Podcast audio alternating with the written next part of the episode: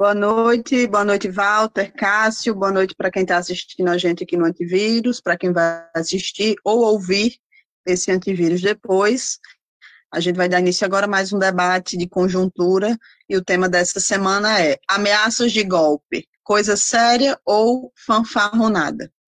Antes de começar nosso programa, queria começar expressando é, novamente a nossa solidariedade ao nosso companheiro, vereador Renato Freitas, de Curitiba, que está so, sofrendo uma perseguição absurda, né, a partir de um processo de criminalização da mobilização que foi feita na cidade de Curitiba por ele, né, sem falar de todo o racismo que permeia a situação da qual ele está sendo vítima. Então, expressa a nossa solidariedade e também comemorar né, o que aconteceu hoje, a suspensão da sessão é, que iria votar o pedido de cassação do vereador Renato nessa quinta-feira. Né? Tem um processo judicial correndo e, felizmente, tivemos essa vitória de uma decisão judicial que suspendeu essa sessão absurda que iria caçar o mandato do vereador Renato. Isso tem tudo a ver com esse momento que a gente está vivendo e com o tema do nosso programa de hoje, né? Porque essa ofensiva contra Renato está muito conectado com esse clima né, de golpismo, de racismo, de antipetismo, né, que está sendo, é, desde 2018, é, e cada vez mais escalando, né, pelo bolsonarismo, está sendo muito implementado aí no país.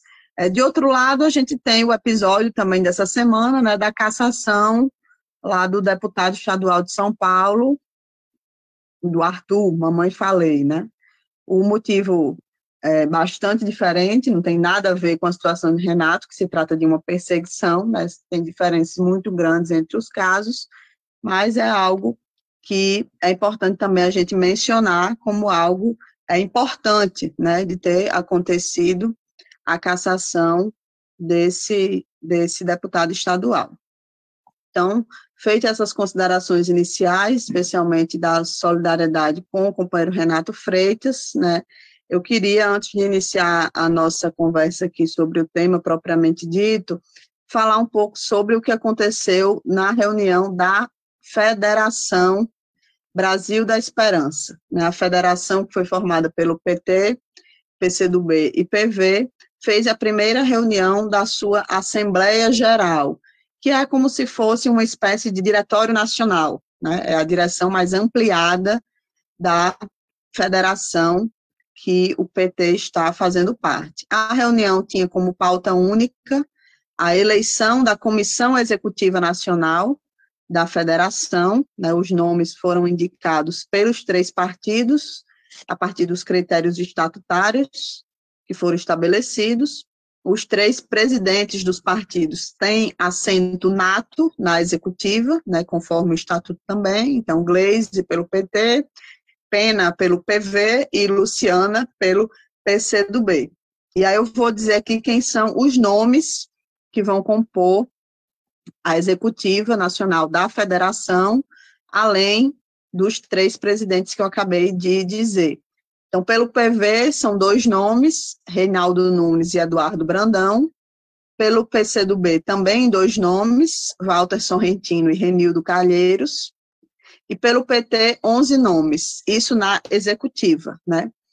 Vão ser os seguintes, Joaquim Soriano, Henrique Fontana, Natália Sena, que sou eu, Maria do Rosário, Luiz Eduardo Grenhaug, Gleide Andrade, Zé Guimarães, Gilmar Tato, Anne Moura, Washington Quaquá e Romênio Pereira.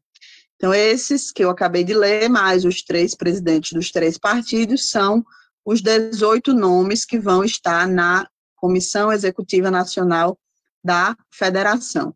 A Assembleia Geral, que é o fórum que se reuniu nessa é, terça-feira, né, é um fórum maior, tem 60 integrantes, né, e tem como competências aprovar e alterar o estatuto e o programa da federação, né, é, adotar resoluções e regulamentos genéricos, né, aprovar resoluções sobre política de alianças com outros partidos e outras federações, eleger quem serão os membros da Comissão Executiva Nacional, que no caso foi o que foi feito na reunião dessa terça, né, bem como é, designar as funções dos membros, decidir pela admissão de novos partidos na federação, então essa é inclusive uma crítica que a gente fez na época do debate do estatuto, que a própria federação estava com poderes de admitir novos partidos na federação, isso é uma competência da Assembleia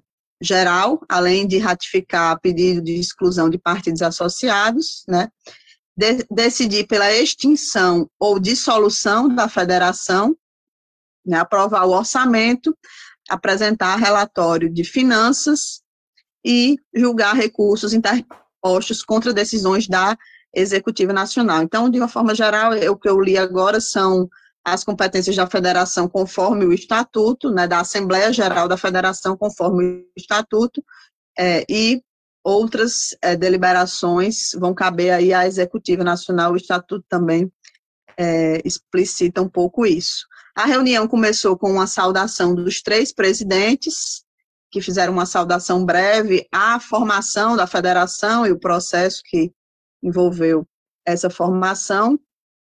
É, depois foi feita a homologação dos nomes indicados por cada partido para compor a executiva, que são os nomes que eu acabei de, de falar. Né? Então, é um procedimento formal que cabe à Assembleia realizar.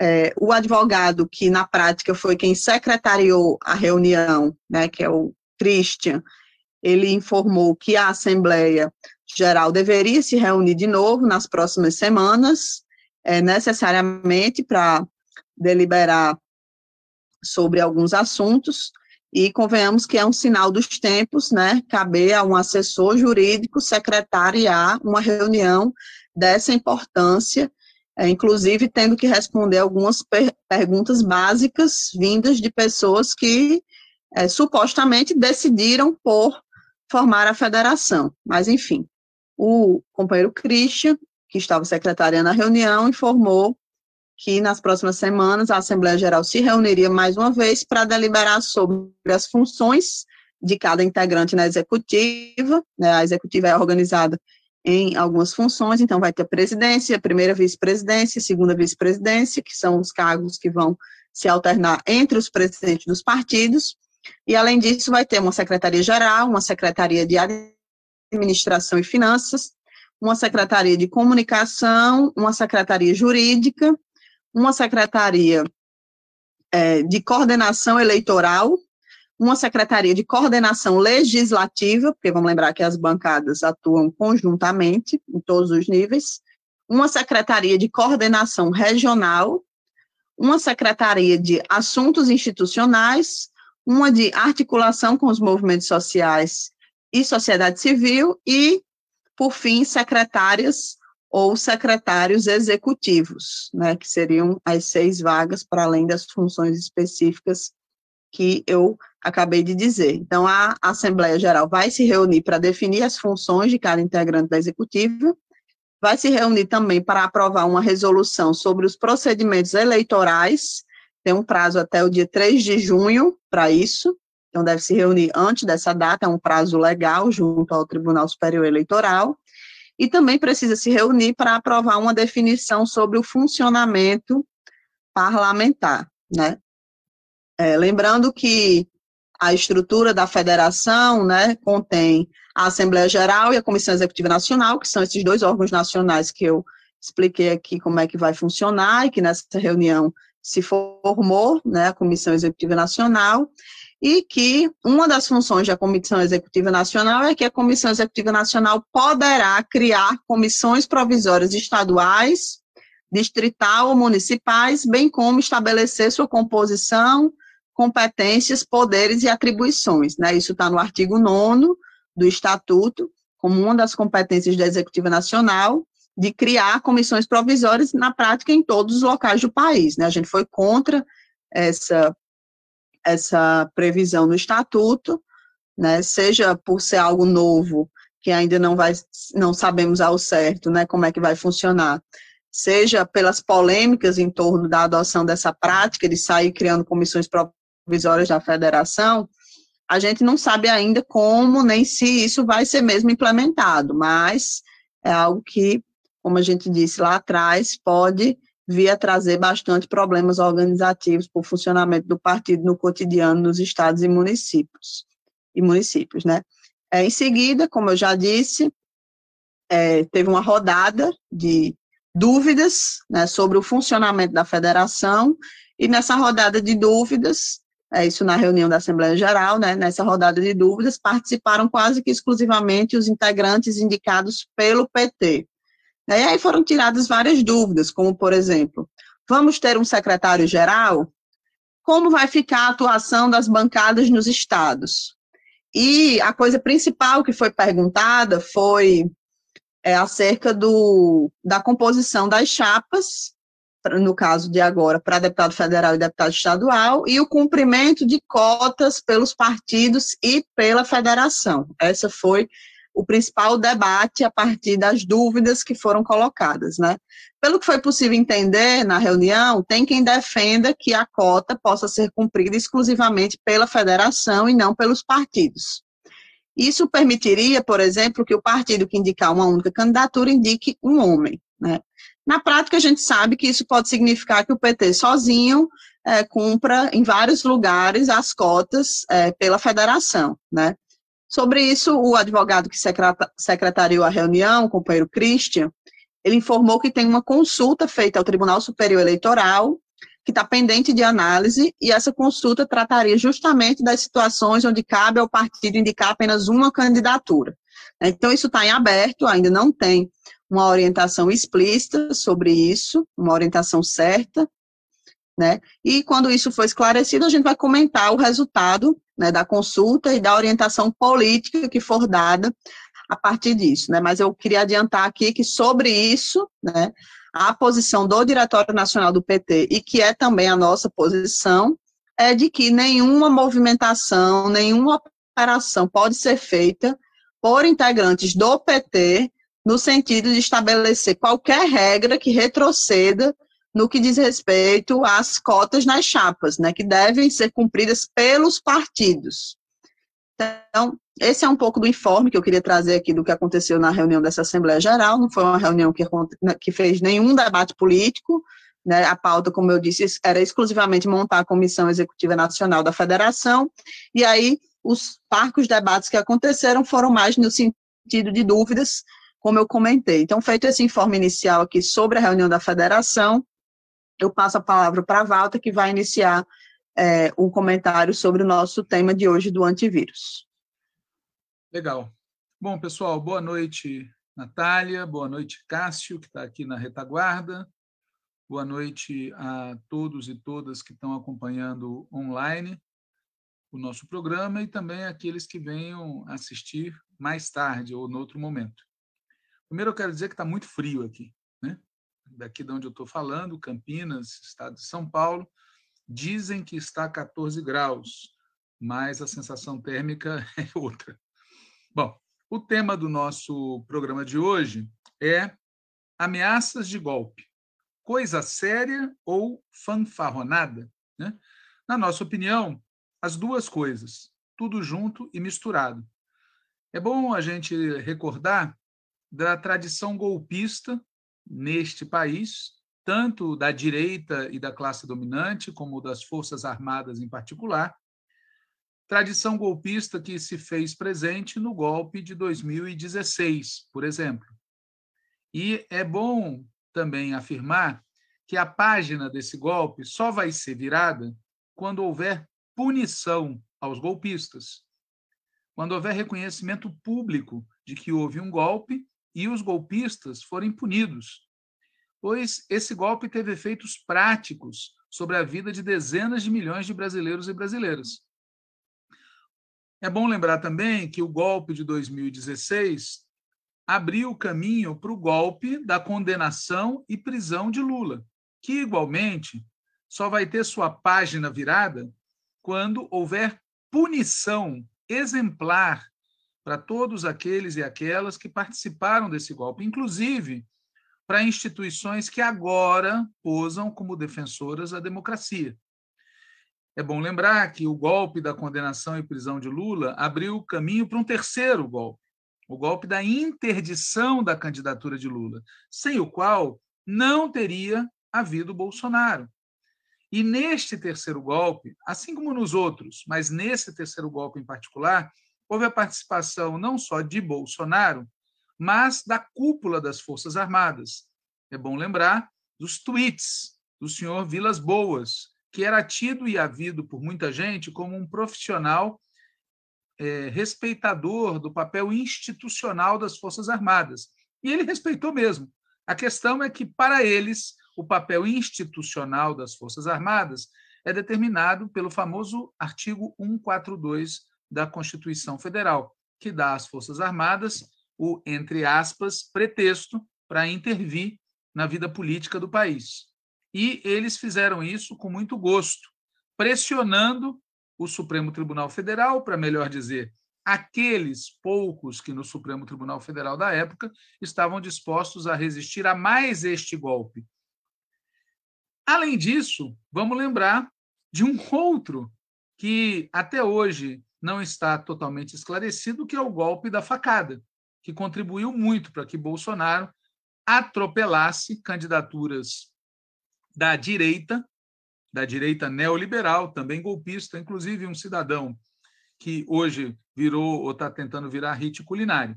Pois muito bem, esses seguidos golpes a, aos quais eu fiz referência, mais aqueles que ocorreram contra a legalidade, contra a Constituição, contra os direitos, contra a soberania no governo Temer e durante todo o governo Bolsonaro, fazem parte de um ambiente golpista instalado nesse país desde o primeiro dia pós segundo turno de 2014, quando um bom pedaço da classe dominante brasileira se deu conta que, pela via eleitoral, não conseguiriam impor uma derrota ao companheiro Lula e ao PT.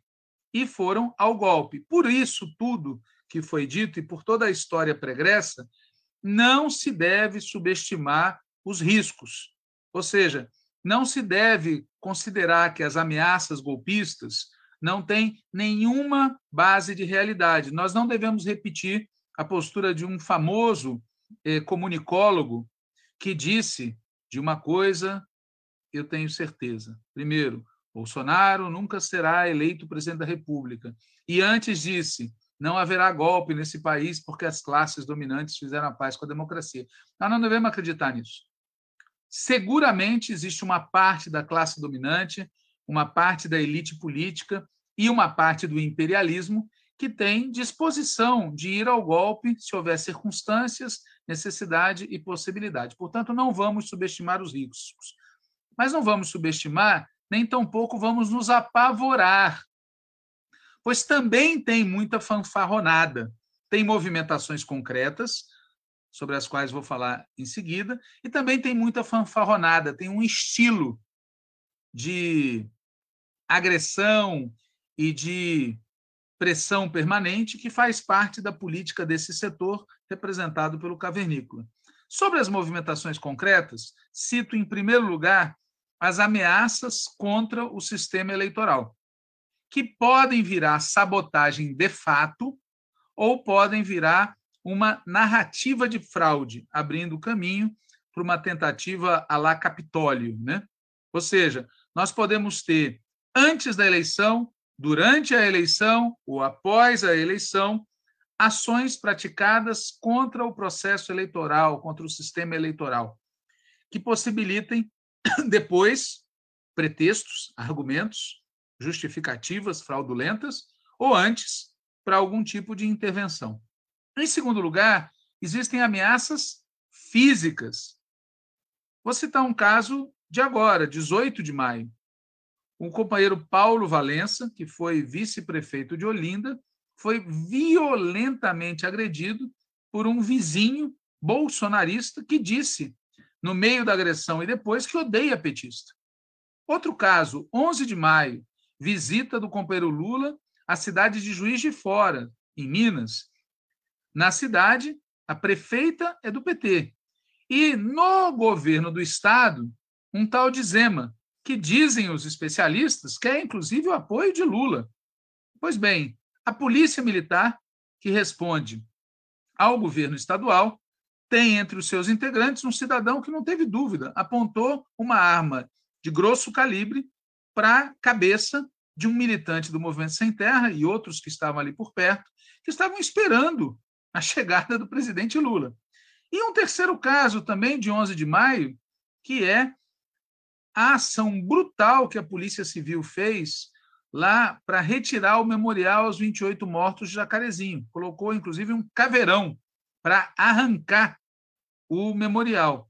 Esse tipo de episódio, nós podemos citar inúmeros outros, inclusive mortes, e não apenas de militantes. Existe um clima de violência, não é apenas um clima de golpismo, né, de ameaça de golpe, de interrupção do processo eleitoral, de ataque ao processo eleitoral.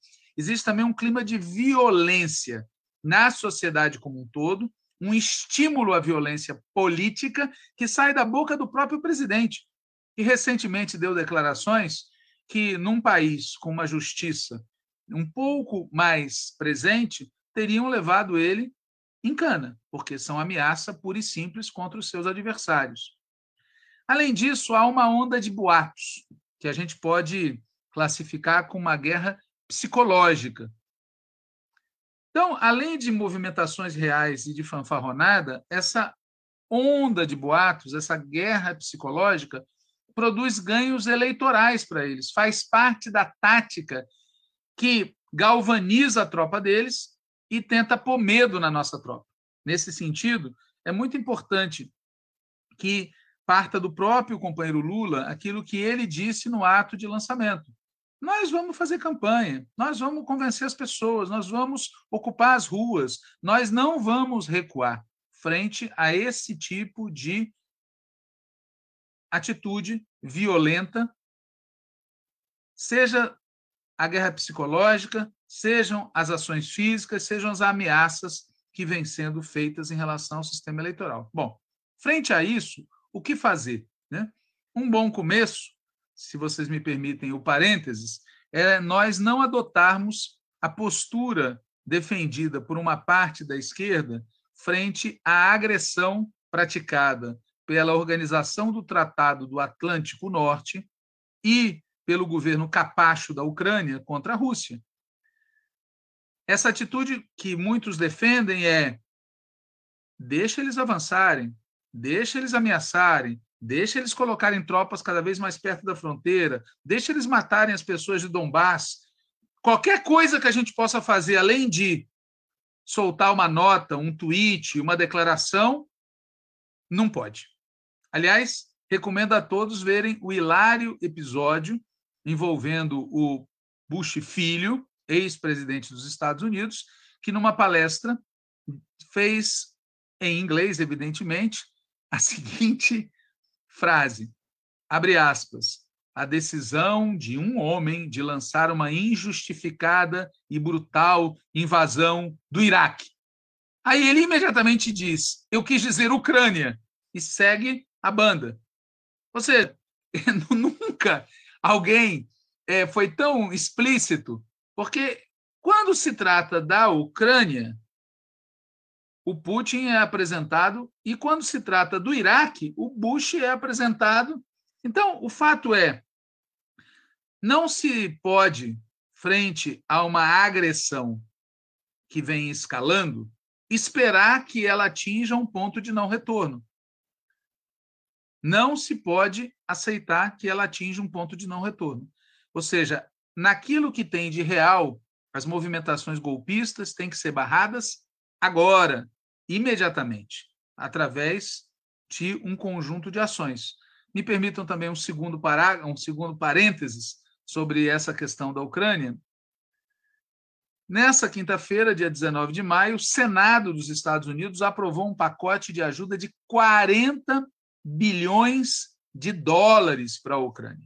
Ou seja, se o presidente Biden assinar, tudo indica que vai, porque pouca gente votou contra, inclusive aquele cidadão, Bernie Sanders, que sempre é apresentado como o futuro da esquerda, etc, etc, etc, por algumas pessoas, também apoiou isso, ou seja, está apoiando o aprofundamento do conflito militar, está apoiando o fornecimento de recursos para o governo Zelensky, etc, etc, etc. Fecha parênteses agora de verdade.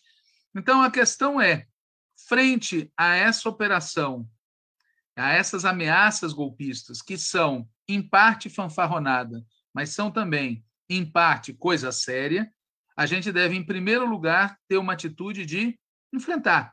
E enfrentar inclui não deixar que as coisas cheguem ao ponto de não retorno.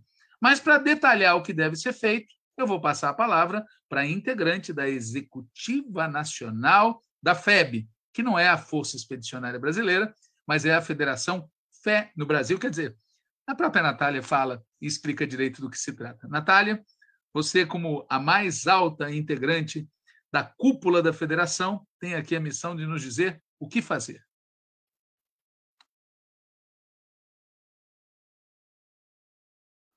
Bom, exageros à parte, vamos lá algumas propostas sobre o que fazer. Né? Primeira coisa é o óbvio, mas o óbvio às vezes precisa ser dito.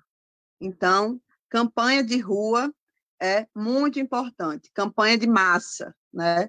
Lula presidente, mobilização, luta social, organização de base em cada bairro, em cada rua, em cada casa, em cada empresa, órgão público, universidade, escola, enfim, não podemos nos acuar é, de achar que o lado de lá, né, as ameaças do lado de lá nos paralisem, nem também, né, tem uma outra variante disso, que é um, um pouco de salto alto, né, achar que porque, enfim, estamos bem nas pesquisas, o lado de lá é agressivo, mas tudo bem a gente ficar em casa, porque vamos ganhar, é, é um fato consumado, tem algumas pessoas que estão funcionando nesse chip, né, então, a primeira coisa é isso, fazer muita campanha, organizar muita mobilização.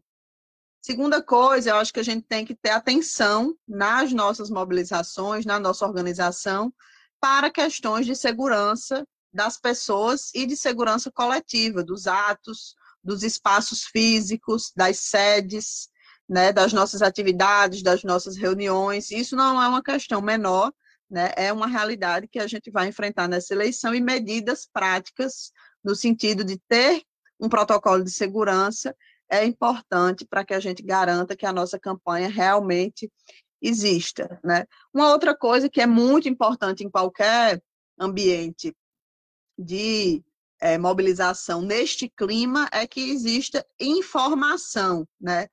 Tem que ter algum grau de atenção, né? Algum tipo de protocolo de inteligência, né? Que não crie clima de pânico né, nem espalhe os boatos e as fanfarronadas do lado de lá, mas que dê conta de apurar os problemas realmente existentes e apontar né, soluções, medidas práticas para enfrentar o clima de insegurança e de violência que Walter aí já retratou.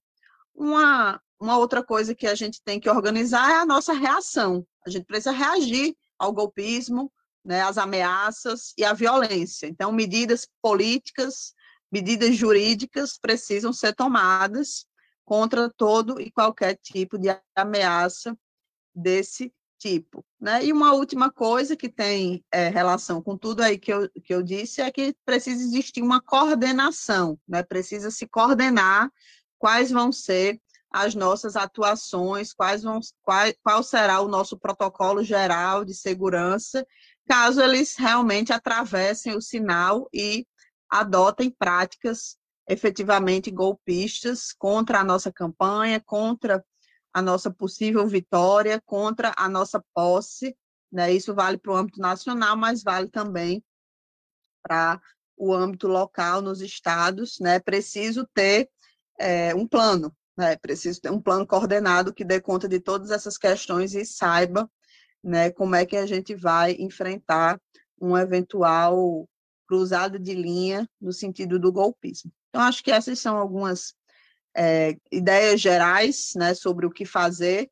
Obviamente que a gente, tudo isso precisa ser tratado de forma cuidadosa, né? Muitas dessas coisas não são coisas que a gente vai tratar por aqui, mas algumas são, né? Então, a questão de ter campanha de massa, ter povo na rua, ter muita organização, né? A orientação que precisa ser dada sem gerar clima de, clima de pânico sobre a proteção da segurança dos nossos espaços, dos nossos militantes, dos nossos dirigentes e lideranças, enfim, tudo isso precisa ser falado com tranquilidade, né?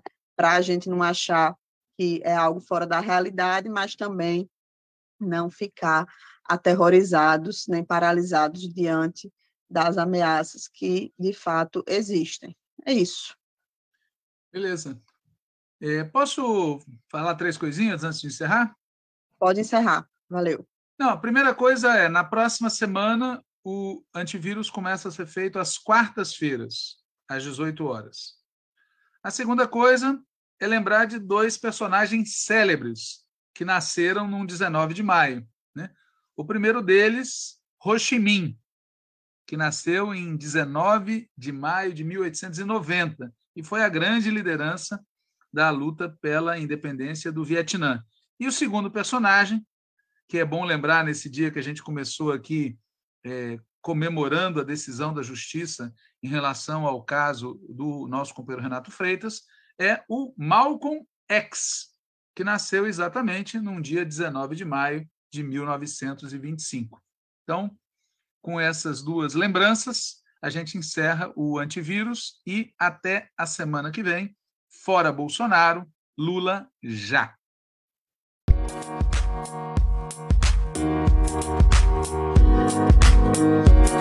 You.